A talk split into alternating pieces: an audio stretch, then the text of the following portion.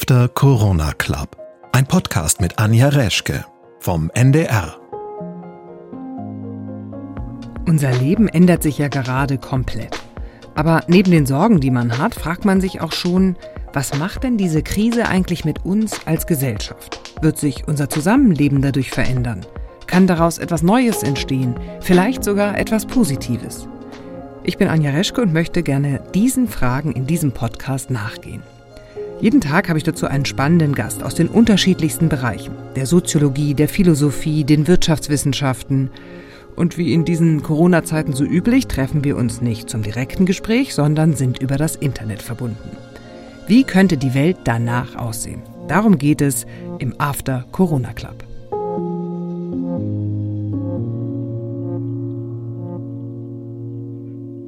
Herzlich willkommen zum After Corona Club, in dem wir uns heute mit dem Thema Polizei beschäftigen wollen.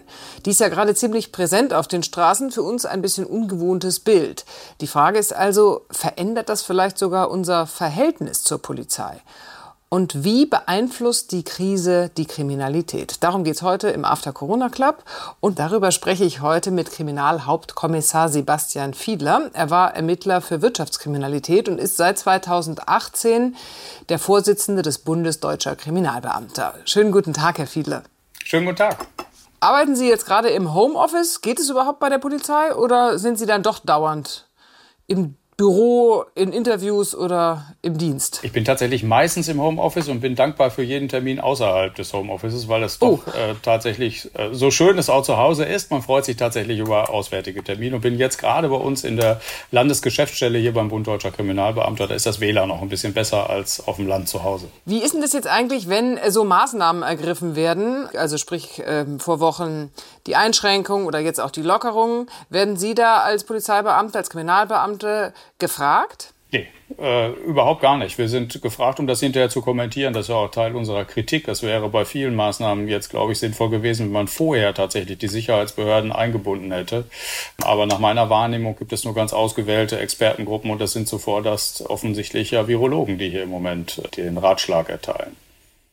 Jetzt sagten Sie gerade, ähm, Sie können das nur nachher kommentieren. Das ist ja interessant. Die Polizei ist ja jetzt gerade sehr präsent auf den Straßen. Sie muss mahnen und Gruppen auseinandertreiben und Menschen von Parkbänken vertreiben und Autofahrer daran hindern, äh, Grenzen oder Bundesgrenzen zu überschreiten.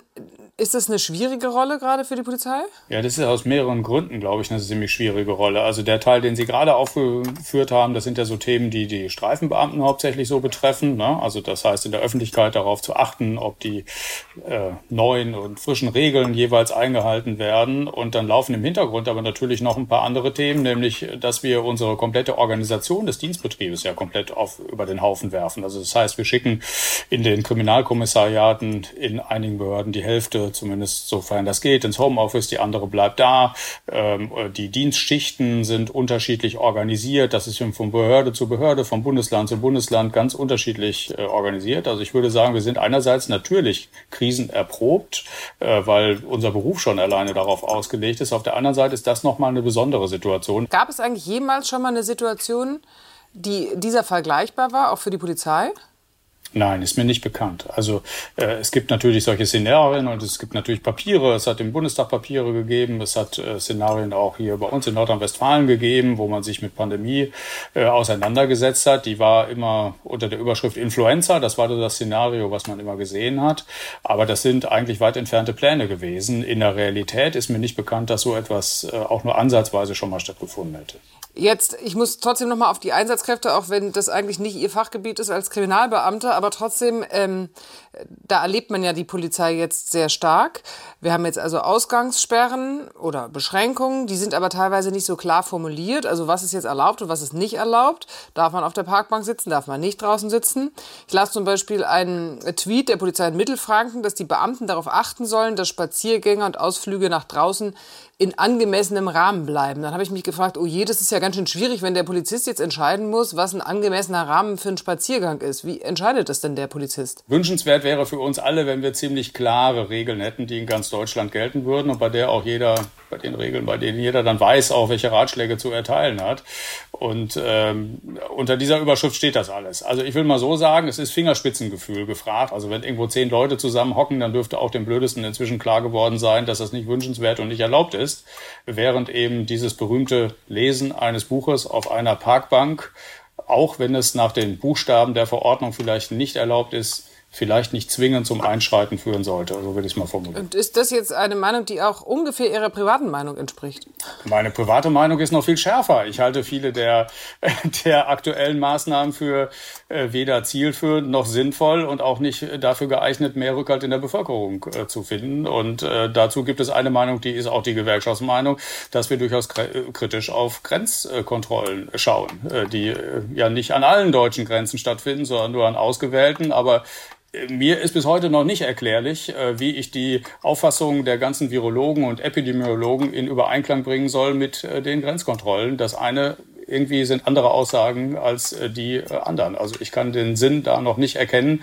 Und das Ganze wird noch deutlicher, wenn wir dann an innerdeutsche äh, Kontrollen herangehen und uns Frage, fragen, warum jetzt unter Virenschutzgesichtspunkten man nach Mecklenburg-Vorpommern eigentlich nicht mehr so richtig reinfahren darf. Das ist aber politischer Wille, also muss die Polizei das umsetzen. Das ist ja dann für die Beamten vor Ort auch nicht so einfach, stelle ich mir vor, weil ich nehme an, die Frage, warum man nicht nach Mecklenburg-Vorpommern reisen darf, haben sich viele Hamburger auch schon gestellt und dem einzigen, dem man sie dann stellen kann, ist der Beamte, der einen aufhält, nach Mecklenburg-Vorpommern zu reisen.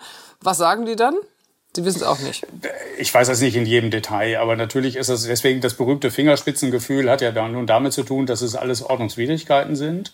Und äh, da gibt es eben noch Ermessensspielräume bei der Anwendung dieser Regeln. Und äh, deswegen glaube ich, äh, ist hier das berühmte Fingerspitzengefühl der Beamten vor Ort gefragt. Und ich habe auch ehrlich gesagt auch nicht in der Breite wirklich eine Kritik aus der Bevölkerung gehört, dass sie wirklich die Polizei jetzt bei ihrem Einschreiten kritisieren würden. Das spricht also wirklich dafür, dass der Rückhalt eher steigt, als dass er sinkt, äh, trotz der ein oder anderen Maßnahme, die man durchaus hinterfragen kann. Das wollte ich Sie gerade fragen, obwohl ja die Polizei, deswegen meinte ich auch, die Rolle ist ja nicht so einfach, jetzt gerade dauernd einzuschränken und die Einschränkungen durchzusetzen. Trotzdem ist der Eindruck, dass, dass, ähm, dass in der Bevölkerung eher ähm, akzeptiert wird und es nicht so sehr Auflehnung dagegen gibt? Ja, das ist mein Eindruck. Und das ist mein Eindruck und auch ist auch ein bisschen Ausdruck der Hoffnung, weil äh, wir ja nun in den Vor-Corona-Zeiten wirklich intensiv darüber diskutiert haben, äh, welche Angriffe auf Polizeibeamte, Rettungskräfte, Kommunalbeamte, also auf Träger äh, des staatlichen Gewaltmonopols oder der anderen Institutionen so zu verzeichnen gewesen sind. Das äh, ist meine Hoffnung jedenfalls, dass der gesellschaftliche Zusammenhalt jetzt in der jetzigen Krisensituation wächst und dass möglicherweise eben dieser Zusammenhalt auch trägt in der Zeit nach der Krise. Das wäre ja schon mal eine positive, ein, ein positives Ergebnis oder beziehungsweise eine positive Entwicklung aus der Corona-Krise. Weil Definitiv. das vorher nicht das so war. Das würde ich so sehen. Definitiv. Wie ist es denn wie ist es denn andersrum? Schützt denn der Staat seine Beamten? Also ich meine, Sie haben ja engen Körperkontakt, man muss in Wohnungen, wo dann eben vielleicht doch mal eine Party stattfindet. Ähm, sind Sie da geschützt? Nicht ansatzweise in ausreichendem Maße. Ähm, und deswegen, das ist ein Teil, der uns tatsächlich ein bisschen besorgt. Ähm, es ist richtigerweise ja so, dass wir vielfach darüber diskutieren, dass in den medizinischen Berufen viel zu wenig Schutzausstattung vorhanden ist. Und wir wollen auch nicht das eine gegen das andere ausspielen, aber man wird schon darauf hinweisen dürfen, dass auch die Sicherheitsbehörden zur sogenannten kritischen Infrastruktur gehören. Das heißt, die Gesunderhaltung der Polizei ist von kritischer Bedeutung.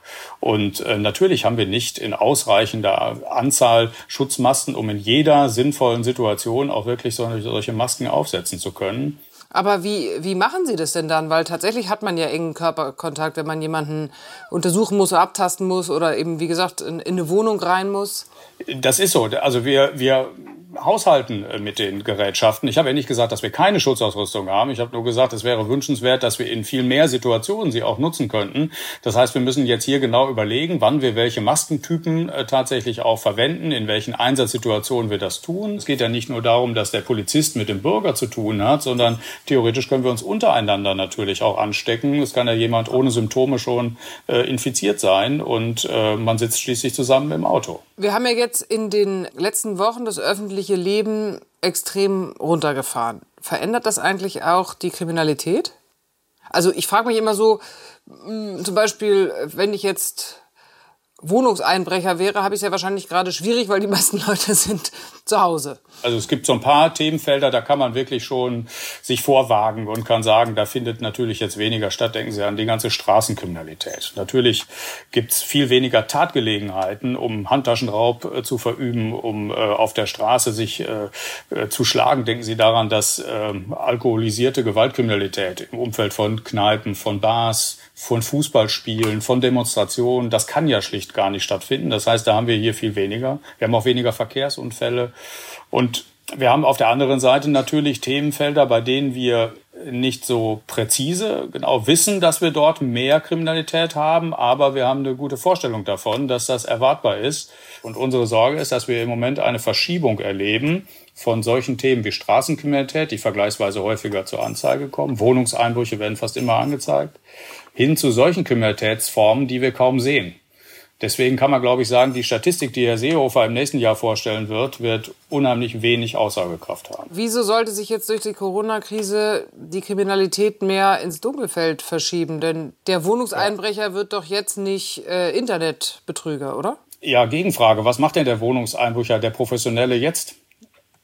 Mit welcher Beschäftigung das weiß ich ehrlich gesagt. Jetzt? Das weiß ich Sehen Sie, das wüssten aber wir auch gerne. Aber ja jedenfalls viele, ist sicher, um ihre Existenz das ist vollkommen richtig. Aber ich nenne, ich, ich nehme Ihnen ein Beispiel, wo es die, wo es die Straftäter jetzt vielleicht nicht so schwer haben. Also wir haben in der ganzen legalen Wirtschaft natürlich riesige Probleme, was Liquidität angeht. Das ist auch der Grund dafür, warum es jetzt staatliche Unterstützung gibt. Und wir haben allerdings bei der Mafia und bei der organisierten Kriminalität insgesamt dieses Problem überhaupt gar nicht. Also dort gibt es tatsächlich Milliarden in der Hinterhand, die ihren Weg suchen, also die gewaschen werden wollen.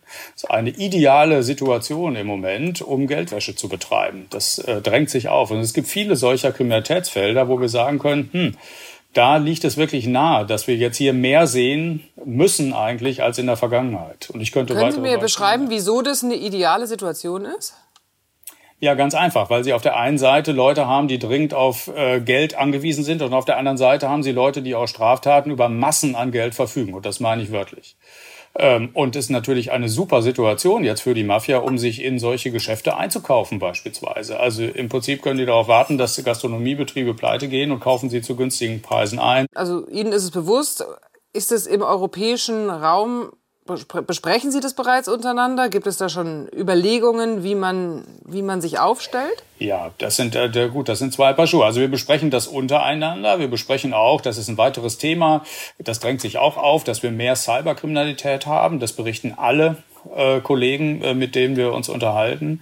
Ähm, das das ist, liegt auf der Hand, was wir mehr Betrugsdelikte in bestimmten Bereichen haben. Produktpiraterie schauen wir gerade drauf, also gefälschte Medizinprodukte, die möglicherweise gar nicht Wirkung entfalten, die auf den Markt äh, gespült werden, mit extrem großen Margen. Also all das besprechen wir. Und die zweite Fragestellung ist dann natürlich, wie hört die Politik auf uns? Äh, das ist aber eine ganz andere Baustelle. Da können wir eine extra Sendung drüber machen. Also Medizinprodukte, das kann man auch richtig sehen, dass es jetzt sozusagen während der Corona Corona-Krise zunimmt? Ja, Masken. Also im Prinzip Produktpiraterie ist ohnehin so ein Feld, was viel zu selten besprochen wird. Es wird ja alles gefälscht, was Sie sich vorstellen können. Vom Bremsbelag über Airbags bis hin zu Kettensägen. Und äh, logischerweise werden auch solche Medizinprodukte jetzt gefälscht, weil das für die Fälscher natürlich eine ideale Situation ist, weil schon für die funktionierenden Masken der Preis natürlich nach oben geschnellt ist. Und das Zeug muss aus deren Sicht ja gar nicht Wirkung entfalten. Das heißt, es muss im Zweifel die Maske gar nicht vor Viren schützen, sondern sie wollen sie nur verkaufen. Und das tun sie ja schon bei Arzneimitteln schon über eine lange Zeit. Und äh, natürlich ist das eine ideale Situation für die Täter, jetzt in diesen Markt einzusteigen. Wir reden ja auch immer davon, dass in der äh, regulären Wirtschaft Lieferketten durchbrochen sind. Das Problem hat ja vermutlich die Banden bzw. die Drogenkriminalität genauso, ne? Ja, ja, definitiv. Also es ist vor einigen Wochen schon öffentlich bekannt geworden, dass die mexikanischen Kartelle Probleme bei ihren Lieferketten hatten, weil sie an bestimmte Grundstoffe, die sie typischerweise aus China bekamen, nicht herankamen. Und das trifft im Prinzip auf viele äh, dieser, dieser Drogenkriminalität zu. Sie brauchen im Prinzip, wenn sie synthetische Drogen herstellen, bestimmte Grundstoffe dafür. Das ist der Teil vorne sozusagen. Bei der Produktion gibt es da schon Schwierigkeiten und beim Vertrieb natürlich auch. Also äh, der Vertrieb auf der Straße, äh, hinterm Bahnhof, Bahnhof, in bestimmten Treffpunkten, Restaurants oder ähnlichem funktioniert natürlich oder Clubs funktioniert natürlich heute nicht mehr so, äh, wie er in der Vergangenheit funktioniert hat. Und auf der anderen Seite auch das ist jetzt eine Binsenweisheit, haben wir natürlich immer noch Rauschgiftabhängige. Die sind jetzt nicht ja. weg, weil es Corona gibt auf einmal. Also stellt sich die Kardinalsfrage, wie kommt jetzt der Abhängige zum Stoff? Und man könnte dringend eigentlich nur in diesem Fall den Bundesfinanzminister auffordern, er soll mal seine Zöllner alle in die Paketzentren äh, schicken, in denen jetzt damit zu rechnen ist, dass dort mehr Rauschgift auf diesem Weg kommt. Er wird über das Darknet, über das Internet bestellt und wird über solche Lieferwege dann zum Kunden gebracht. Anderes großes Thema ist ja Prostitution. Gab es ja jetzt auch schon ein bisschen Berichterstattung drüber.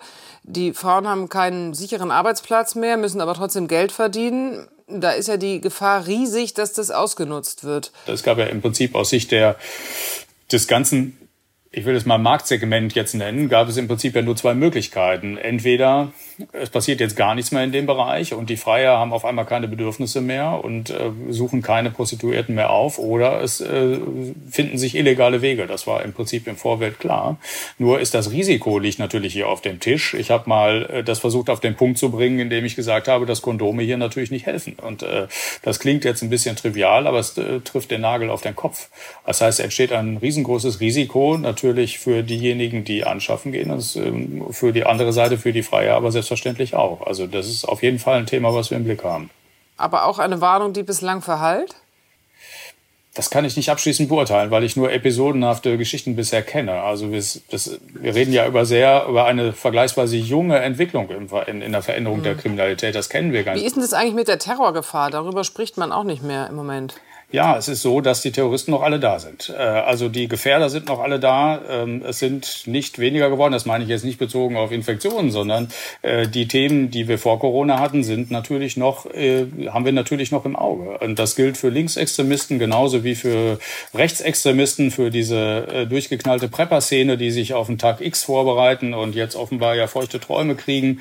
Und auf der anderen Seite haben wir durchaus noch ähm, auch im salafistischen Bereich durchaus Texte, die dort im Moment herumgereicht werden, dass man sich äh, dem Himmelsreich im Moment näher sieht, wenn die Zivilisation hier untergeht. Das heißt, in allen Bereichen äh, muss man sich durchaus vor Augen führen, dass die jeweilige Ideologie, die jeweilige Strömung natürlich jetzt aus ihrer Sicht bewertet, was die Krise für sie gerade eben bedeutet.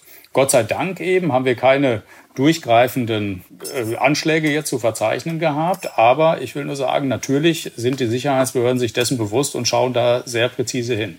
Sie haben ja schon vor Wochen, also im Prinzip äh, zu Beginn der Ausgangsbeschränkungen, vor Wechselwirkungen gewarnt, also vor gesellschaftlichen Folgen, die man da vielleicht noch nicht im Blick hatte. Wie sehen Sie das jetzt heute, guten Monat später? Wie entwickelt sich die Wirtschaft, wie entwickelt sich die Arbeitslosenquote, weil ich Ihnen sagen kann, dass wir vor mehreren Monaten uns über die Rechtsextremisten unterhalten haben und haben uns gefragt, ach Mensch, was wäre denn eigentlich, wenn wir jetzt fünf Millionen Arbeitslose mehr hätten? In welcher Situation befänden wir uns denn dann jetzt gerade? Und deswegen besorgen uns solche Szenarien selbstverständlich. Und ich will mal so sagen, je größer der Kit in der Bevölkerung ist, je weniger haben wir mit bestimmten Straftaten äh, auch hinterher zu tun. Und deswegen wäre das so ein großer Wunsch. Äh, also ich will mal so sagen, dafür sollten wir alle arbeiten. Das ist ähm, ein schönes Schlusswort, was Sie gesagt haben. Macht die Krise die Menschen besser oder ist es ein frommer Wunsch? Ich glaube, es hängt stark davon ab, wie die nächsten Wochen und Monate äh, verlaufen. Ähm, ich glaube, wenn wir es wirklich hinkriegen, unter Sicherheitsmechanismen wirklich die Gesellschaft wieder anzuschrauben und aus ihrem gedrosselten Zustand zu befreien, und da wäre mein dringender Rat, doch intensiver, noch stärker über so Masken äh, zu diskutieren, die man sich auch selber strickt, dann glaube ich, äh, wäre ich guter Dinge, dass wirklich der gesellschaftliche Zusammenhalt stark wächst wächst. Aber ich, äh, mit einem deutlich warnenden Signal, äh, uns darf die Wirtschaft nicht im Bach runtergehen. Ansonsten könnten wir gesellschaftlich wirklich erhebliche negative Wirkungen davontragen. Vielen Dank, Herr Fiedler, für dieses Gespräch. Sehr gerne. Das war unsere heutige Ausgabe vom After Corona Club. Ich bin Anja Reschke und ich hoffe, Sie haben neue spannende Impulse bekommen. Und Sie sind natürlich herzlich eingeladen, mitzudiskutieren unter ndr.de-after Corona Club. Diesen Podcast finden Sie in der ARD Audiothek und das Video dazu in der ARD Mediathek. Und wir hören uns morgen wieder, wenn Sie mögen. Ich würde mich freuen. Bis dahin. Tschüss.